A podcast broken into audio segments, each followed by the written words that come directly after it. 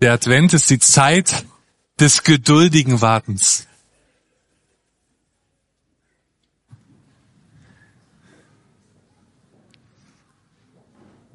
Darauf zu warten, dass Gott Mensch wird und aufzufinden ist in deinem und meinem Alltag. Advent, die Zeit des geduldigen Wartens. Wir schauen mal, ähm, wie das für dich ist. Würdest du selber in deiner Selbsteinschätzung sagen, also nicht, was deine Kinder über dich sagen oder was dein Partner über dich sagt oder deine Mutter, sondern was du selbst über dich sagst. Bist du gut darin, geduldig zu warten? Wir machen jetzt mal diesen Summ-Test, den wir schon mal hatten. Und jeder, der sagt, ich bin gut darin, nach meiner Selbsteinschätzung geduldig zu warten, der summt jetzt. Ja, ich kann was hören, aber nicht so viele und ich muss euch auch gestehen, ich nicht.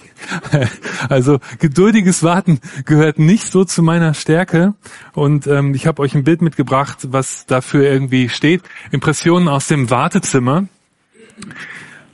Ich sitze also wieder im Wartezimmer und schon diese Raumbezeichnung macht mir Stress. Ich meine, wer hat sich dieses Wort ausgedacht? Wartezimmer. Gibt's dafür keine Alternativen? Und sobald ich da sitze auf einem dieser Stühle, ähm, vergeht die Zeit anders. Also die Minuten werden länger und zwar nicht nur subjektiv. Ich kann es dir bestätigen. Und ähm, da musst du irgendwie mit umgehen. Ich habe gelernt, dass Fortschrittsmessungen beim Warten helfen. Und also messe ich die Zeit zwischen dem Aufruf eines Patienten und des nächsten Patienten und multipliziere die Zahl mit der Anzahl der Patienten, die schon im Wartezimmer waren, bevor ich es betreten habe. Und dann hast du deine voraussichtliche Wartezeit. Also du kannst diese Formel gerne mitnehmen für deinen nächsten Arztbesuch. Ungefähr so müsste es rauskommen. Und es hilft einfach zu wissen, wie lange muss ich denn warten. Das Ergebnis ist meistens nicht erfreulich. Aber es vermittelt dir immerhin das Gefühl, den Kontrollverlust beim Warten zu reduzieren. Aber dann der Schmerzmoment. Eine Person, die nach mir den Raum betreten hat, wird vor mir aufgerufen. Ein fürchterlicher Kontrollverlust in meiner Situation. Ich weiß überhaupt nicht mehr, wie das Ganze ausgeht. Und was tun in so einer Lage?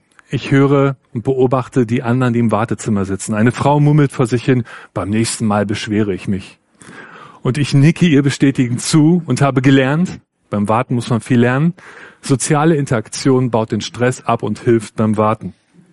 Soziale Interaktion bieten Ablenkung. Ich beginne also die anderen im Wartezimmer zu beobachten. Überraschenderweise sitzen da einige ganz entspannt und warten. Sie haben allerdings Ihr Smartphone dabei und ich meins im Auto vergessen.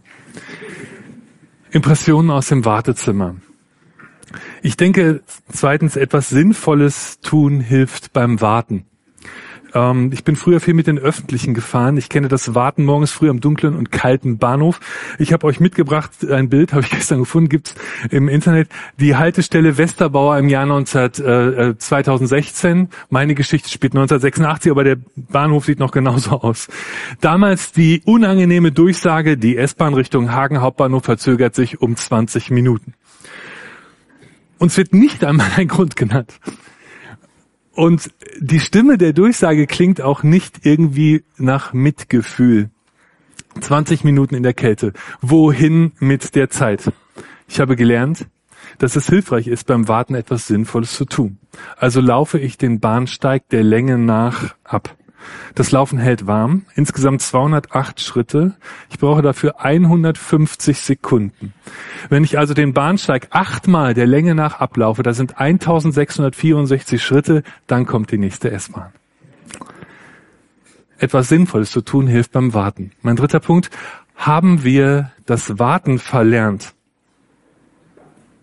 Der Journalist Timo Reuter bezeichnet in seinem 2021 erschienenen Buch Das Warten als eine verlorene Kunst. Er findet, es wird höchste Zeit für eine neue Kultur des Wartens, die sich dem Rausch der Beschleunigung entzieht. Sein Schlüsselerlebnis schildert er wie folgt. Er war auf einer paradiesischen Insel im Norden von Brasilien unter Palmen. Dort war es wunderschön und trotzdem scharte er mit den Füßen im Sand, weil ein Bus nicht kam. Er selbst sagt, er war stinksauer unter Palmen. Das war sein Schlüsselmoment. Er fragte sich, wenn ich jetzt hier im quasi paradiesischen so stinksauer bin und ungeduldig, wo will ich denn überhaupt noch hin in meinem Leben? Er fordert eine neue Kultur des Wartens, die sich dem Rausch der Beschleunigung widersetzt. Unser Problem nennt er Sofortismus. Warten sei gesellschaftlich aus dem Trend. Es ist irgendwie uncool zu warten. Und von gestern, für alles gibt es heute eine App.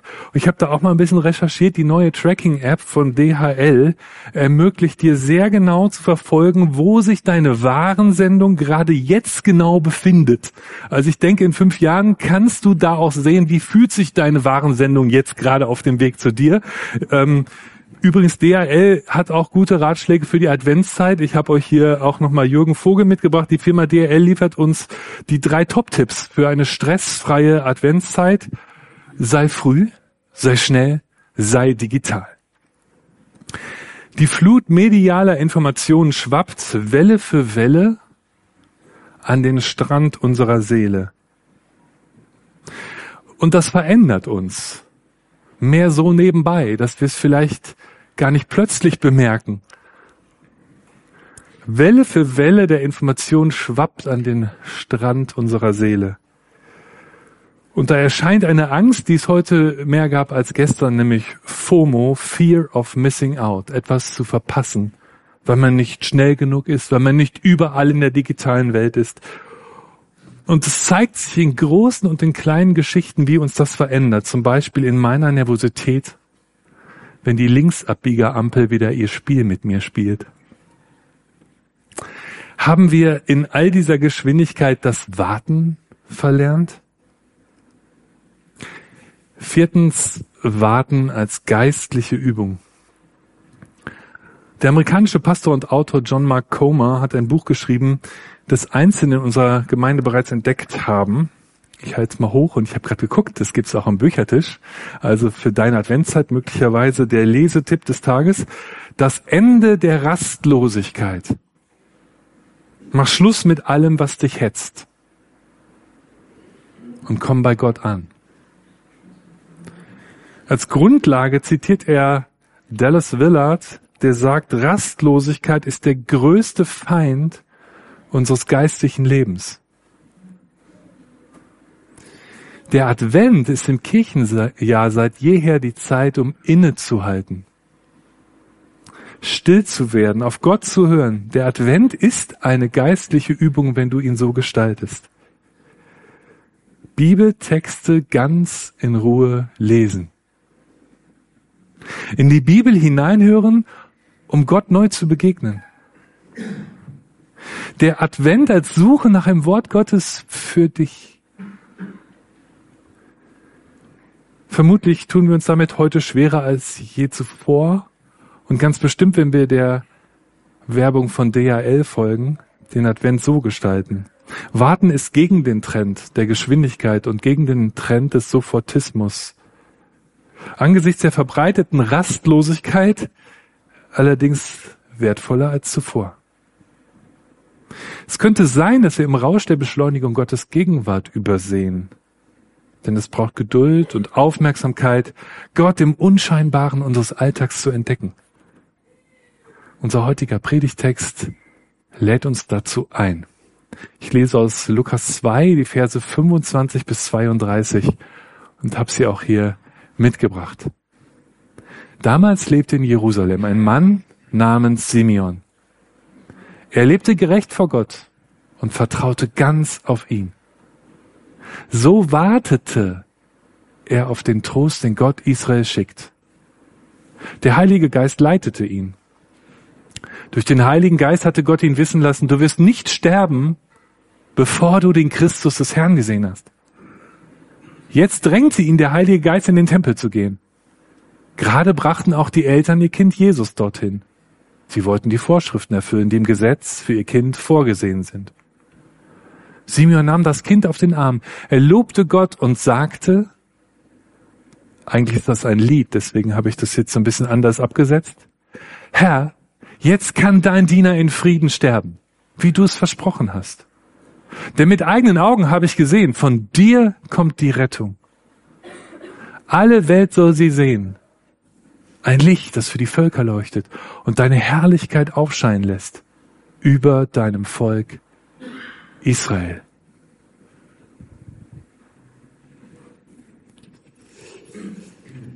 Wie Simeon auf Gott warten.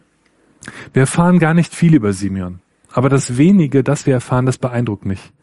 Er wartete auf den Trost Israels. Der Trost Israels, das ist etwas, was schon im Buch Jesaja angekündigt war, was den Messias bezeichnet, die Rettung. Auch in Sacharja 1, Vers 17, der Herr wird Zion retten. Er wird es trösten. Über Simon erfahren wir also, dass er über Jahrhunderte dieser, äh, dieser Jahrhunderte alten Prophezeiung vertraute. Dass er glaubte und vertraute. Er wartete auf eine Person, deren Ankunft ihm unbekannt war, also der Zeitpunkt der Ankunft. Er hatte kein Datum dafür. Er hatte lediglich vom Gottesgeist die Botschaft erhalten, dass es zu seinen Lebzeiten passieren würde. Und ich finde, das ist die ganz große Challenge, auf Ereignisse zu warten, von denen wir nicht wissen, wann sie eintreten werden.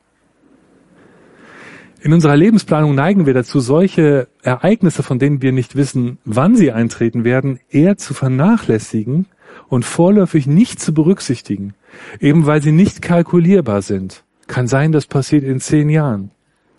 Kann sein, das passiert in 20 Jahren.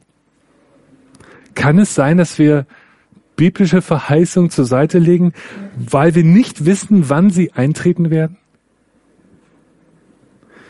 Von Simeon wissen wir, dass es ihn persönlich auszeichnete, auf den Tröster, auf den Messias zu warten. Also auf den unbestimmbaren Zeitpunkt seiner Ankunft. Und wenn du nicht weißt, wann es sein wird und du gut vorbereitet sein willst, dann musst du Tag für Tag vorbereitet sein. Simeon wartete auf Gott Tag für Tag, wo mir schon die Zeit im Wartezimmer oder die Zeit am Bahnhof lang wird. Simeon wartete geduldig. Wir wissen nicht genau, wie lange, doch die Geschichte lässt durchaus vermuten, dass er Jahr für Jahr wartete. Und dabei tat er Sinnvolles, wesentlich Sinnvolleres, als ich damals am Bahnsteig getan habe, als ich den äh, auf und ab gelaufen bin. Der Text sagt, Simeon lebte, während er wartete, gerecht vor Gott und er vertraute ihm. Nach alttestamentlicher Vorstellung bedeutet gerecht vor Gott leben, seine Gebote zu halten und ihm zu vertrauen. Und schon die zehn Gebote betreffen einerseits unsere Gottesbeziehung, andererseits unser Verhältnis zu unseren Mitmenschen. Also heiligte Simeon Gottes Namen, hatte keine anderen Götter neben ihm. Er sagt auch kein falsches Wort über seine Nachbarn. Und er kümmerte sich um Fremde Tag für Tag. Und in allem vertraute er Gott und wartete geduldig auf das eine Ereignis, das ihm versprochen war. Der Kontrast zu unserem Alltag ist mit Händen zu greifen. Das alles ereignete sich durchaus auch in einer Zeit, als Jerusalem von den Römern beherrscht wurde und also in einer Zeit, in der die Herrschaft Gottes politisch gar nicht zu sehen war. Mir hilft es im Advent 2023 auf diesen Simeon zu sehen, der trotz bedrückender politischer Situation treu wartete, auf Gott wartete. Und im Kontrast zu Simeon fühle ich mich eher ungeduldig und unruhig und wünsche mir etwas von Simeons geduldigen Warten auf Gott in diesem Advent 2023. Ich will lernen, wie Simeon zu Jesus zu finden. Ich hatte bereits angedeutet, dass das geduldige Warten ohne bestimmbaren Termin bedeutet, dass er jeden Tag aufmerksam sein musste. Und das war ja auch an diesem Tag, als Gott ihn drängte, in den Tempel zu gehen, wie es im Text heißt. Wir wissen nicht genau, ob er gerade beim Fischen war oder ob er beim Joggen war oder einkaufen auf dem Markt. Aber irgendwie hat er diesen Impuls gehabt, dass Gott jetzt zu ihm spricht wo auch immer er war, er hat diese Stimme gehört und er ist ihr gefolgt. Werden du und ich die Stimme Gottes in unserem Alltag im Advent 2023 auch hören und ihr folgen, wenn er zu uns spricht? Oder werden wir geradezu beschäftigt sein? Simon folgte der Stimme des Geistes Gottes und ging in den Tempel. Aber auch da war es gar nicht so einfach, Jesus zu finden. Das Areal des zweiten Tempels umfasste 140.000 Quadratmeter. Das ist etwa die Größe von 20 Fußballfeldern und das noch auf verschiedenen Ebenen. Und überall Menschen von nah und von fern. Wie sollte äh, Simon hier den versprochenen Retter finden? Er hatte kein Bild also er wusste nicht, wie er aussah und er wusste auch nicht, wie beim Date vielleicht, er hat eine Rose in der Hand oder irgendwas. Also er ging in diesen Tempel und sollte einen Retter finden, aber da sind ja unfassbar viele Menschen.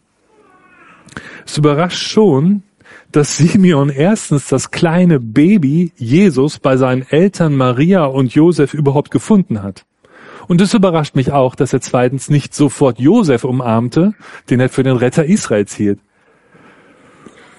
Simon erkannte das kleine Baby als Retter Israels und als Licht der Welt. Wir dürfen uns jetzt Jesus nicht mit heiligen, leuchtenden Heiligenschein vorstellen, sondern eingewickelt wahrscheinlich auf dem Arm seiner Mutter oder seines Vaters wie alle anderen palästinischen Kinder. Also dem äußeren Anschein nach nicht zu unterscheiden. Offensichtlich ist diese Begegnung, dass Simeon Jesus überhaupt findet, eine Meisterleistung der Regie Gottes. Simeon wartete also Tag für Tag und Jahr für Jahr auf Gott und Gott führte ihn an einem bestimmten Tag in den Tempel und führte an demselben Tag Jesus und Maria äh, und Josef in den Tempel und ließ die beiden, die drei sich auch erkennen, zumindest Simeon erkannte, wer der kommende Retter sein wird. Eine Meisterleistung der Regie Gottes und ein Zeichen dafür, dass es sich lohnt, darauf zu warten, dass Gott überraschend in deinem Leben handelt. Und ich glaube, dass viele heute in diesem Raum sind, auch im Stream zu Hause, die das schon erlebt haben. Dass Gott uns überrascht hat damit, dass er handelt, dass wir an manchen Tagen etwas erlebt haben, wo wir gesagt haben, das war jetzt von Gott. Und ich habe vielleicht gar nicht damit gerechnet wie Simeon also Jesus finden, aber auch wie Simeon auf Jesus sehen. Simeon und Jesus, also viele Künstler der Kirchengeschichte haben diese Szene dargestellt, gemalt. Auch der Maler Rembrandt.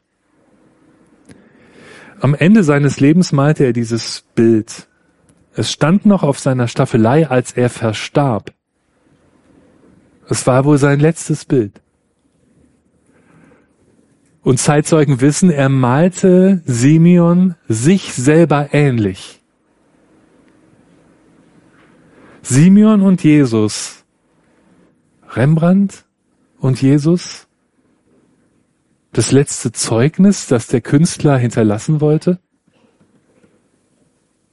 Ihr findet das Bild im Internet, ich darf es aus urheberrechtlichen Gründen jetzt nicht zeigen, äh, oder in einer ich glaube, norwegischen Staats, ähm, ähm, im Staatsmuseum.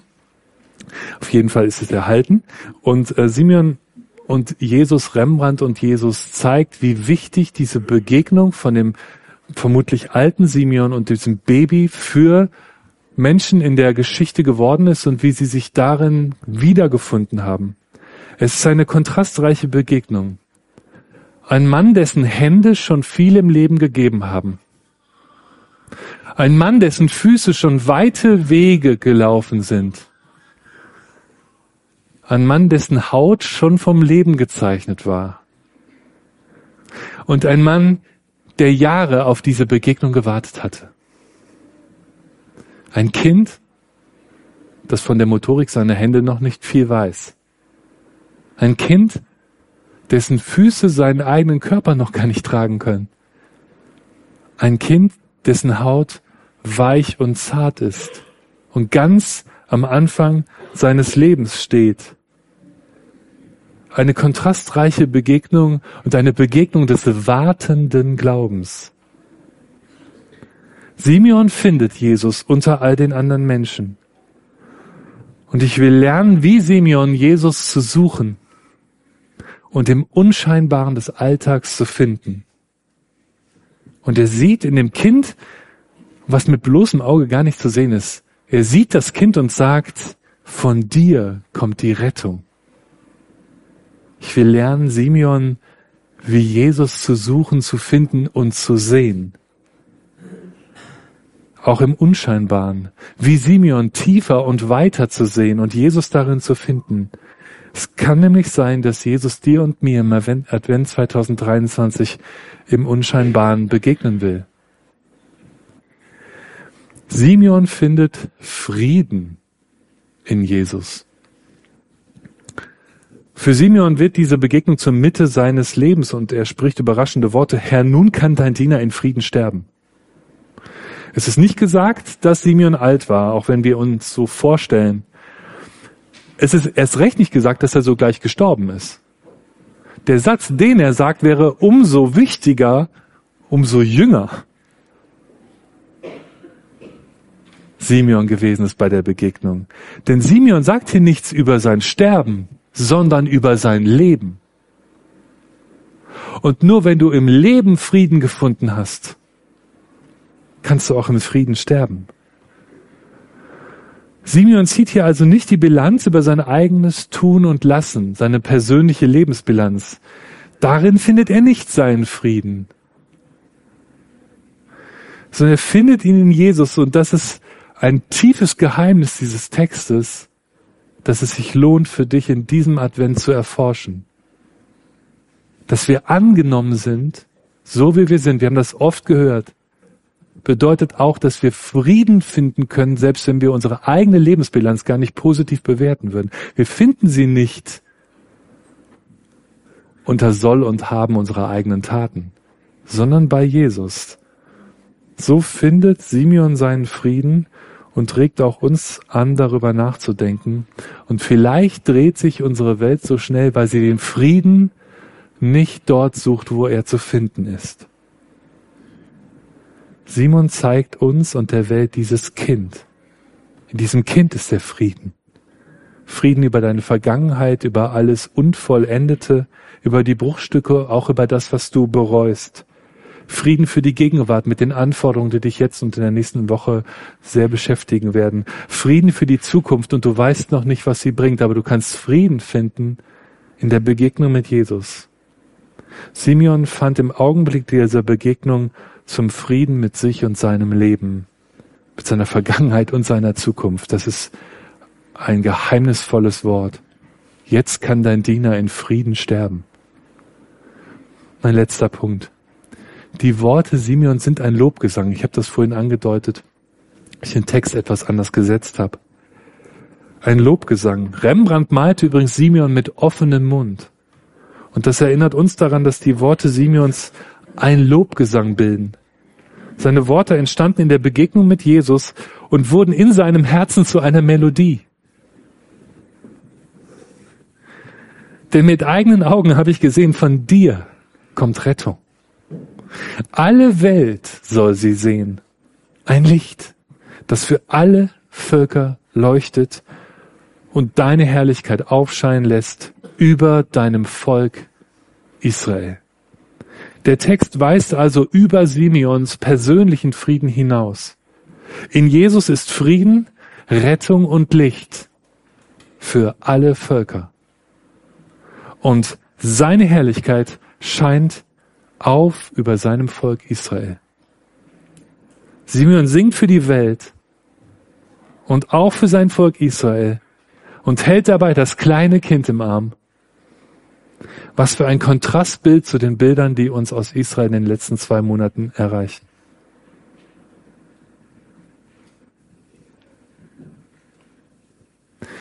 In Simeons Lobgesang ist Hoffnung für die ganze Welt und Jesus steht für Frieden. Und während Simeon im Tempel singt, patrouillieren draußen die römischen Legionen. Jerusalem stand unter Kontrolle Roms. Es war also kein Frieden, auch damals nicht. Und ich sehe deshalb eine Verbindung zwischen dem Lobgesang Simeons und dem Wesen des christlichen Glaubens, das in Hebräer 11, Vers 1 so beschrieben ist. Es ist aber der Glaube eine feste Zuversicht dessen, was man hofft. Und ein Nichtzweifeln an dem, was man nicht sieht. Ich wünsche dir etwas von diesem geduldigen Warten Simeons in diesem Advent. Ich wünsche dir, dass du Jesus begegnest im Unscheinbaren deines Alltags. Und ich wünsche dir etwas von der Hoffnung, mit der du sehen kannst, was du mit bloßem Auge nicht sehen kannst. Wir wollen jetzt einstimmen in den Lobgesang des Simeon durch den Lobpreis, den ihr vorbereitet habt.